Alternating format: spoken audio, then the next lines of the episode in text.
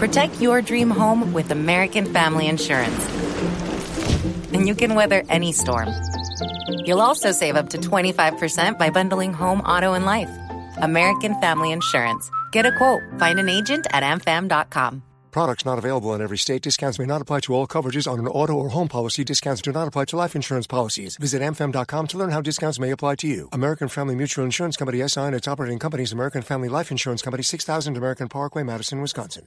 Víctor de Currea Lugo es un docente, un académico que ha estado muy de cerca a los diálogos primero exploratorios y ahora esperamos que se concrete la formalidad entre el gobierno colombiano y el ELN. Ha estado, de hecho, en los últimos días en la ciudad de Caracas, en donde se anunció el inicio formal de esas conversaciones. Profesor Currea de Lugo, buenas tardes. Sí, buenas tardes. ¿Cómo podemos leer los colombianos que después de un largo periodo de diálogos exploratorios finalmente se logre el paso hacia una mesa formal de conversaciones con el ELN?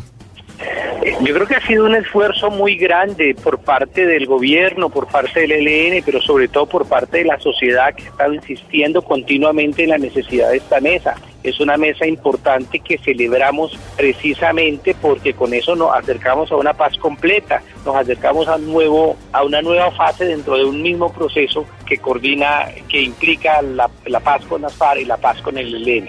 ¿Y hay posibilidades de que esta mesa termine con éxito? Se lo pregunto porque en la explicación que se hizo al leer el comunicado conjunto desde la ciudad de Caracas, pues eh, no hubo suficiente claridad. De pronto se esperaban eh, mayores detalles de cómo se van a negociar los puntos y cuáles serían eventualmente los más difíciles. ¿Usted cree que, que esta mesa puede tener de pronto una mayor eh, dinámica que la que se adelanta con la guerrilla de las FARC? ¿Cómo ve los tiempos? Hubo una frase que usó uno de los comandantes guerrilleros ayer y antier que me pareció muy interesante. Dicen, el ELN no va a firmar nada que no se comprometa a cumplir y todo lo que se firme se tiene que implementar. Entonces uno siente que a pesar de las terquedades que haya por parte del ELN hay un compromiso político por cumplir con lo que se, con lo que se acuerde. Ahora, de parte del gobierno uno siente que hay un sector eh, que sí está deseoso de plantear un acercamiento con el ELN, de, de desarrollar esta mesa. Lo que pasa es que dentro del mismo gobierno hay tensiones y aunque en algunos círculos suena muy mal mi opinión, eh, pero yo he dicho en varias ocasiones de que el gobierno está más dividido frente al ELN que el ELN frente al gobierno. Y es que las peleas internas dentro de, incluso dentro del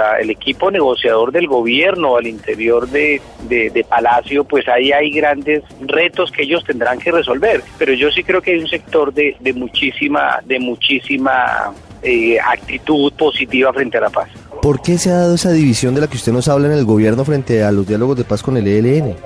Fundamentalmente es que hay dos discursos. Un discurso que está planteando reconocer al ELN como un actor, que lo es, un actor político y militar, ilegal, lo que ustedes quieran, pero un actor político. Por eso se, se sientan a la mesa con ellos. Y que reconoce sus particularidades, su dinámica y su importancia, en sobre todo en ciertas zonas del país. Pero hay otro sector que plantea que lo que el ELN tiene que hacer es o, hay jugar al desgaste, eh, jugar a la amenaza militar y eventualmente pues que se suban a la mesa con las FARC o la respuesta es una salida militar. O sea, hay una actitud bastante de, de ver al ELN como el hermano pequeño, como el hermano menor, como una organización eh, diezmada. Y yo creo que una cosa que enseñó desde Sun Tzu en el arte de la guerra es que nuestro contradictor, sea quien sea, hay que mirarlo en su dimensión justa y en su dimensión correcta. Me parece que el gobierno y algún sector de las fuerzas militares tiene que entender la capacidad real del ELN, como el ELN tiene que entender la capacidad real del gobierno también.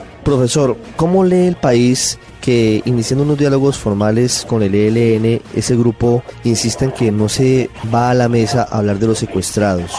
Yo estuve en la rueda de prensa y claro, allí también ha habido como tres o cuatro citas fuera de contexto. Eh, lo que la primera es cierto que el comandante Antonio García utilizó la frase literal, pero en la conversación previa quedó claro e implícito que no es solo de los secuestrados. Si uno mira el comunicado y mira lo, lo que se discutió sobre las agendas humanitarias y lo que me reconocí ayer Pablo Beltrán en una entrevista es que sí van a hablar de los secuestrados. La frase correcta sería, no vamos a hablar solo de los secuestrados. Uno. Dos, ellos tienen ahí una actitud frente al secuestro que yo no comparto, dejo claro para los que me están oyendo, para los oyentes, yo no comparto la afectación a civiles, soy absolutamente claro en eso, no lo justifico de ninguna manera, pero, pero también hay que leer ese discurso de lo que dijo el ELN. El ELN no está negando ese debate, de hecho ellos dicen que ellos lo plantearon en el punto humanitario, lo que están planteando es que se discuta junto con la naturaleza de otras víctimas como los desplazados y los desaparecidos. Yo ahí también tengo muchísimas diferencias, pero pues no, no, creo que no estamos hablando de mis diferencias o cercanías o identidades que yo pueda tener, sino de lo que planteó el ELN en su momento.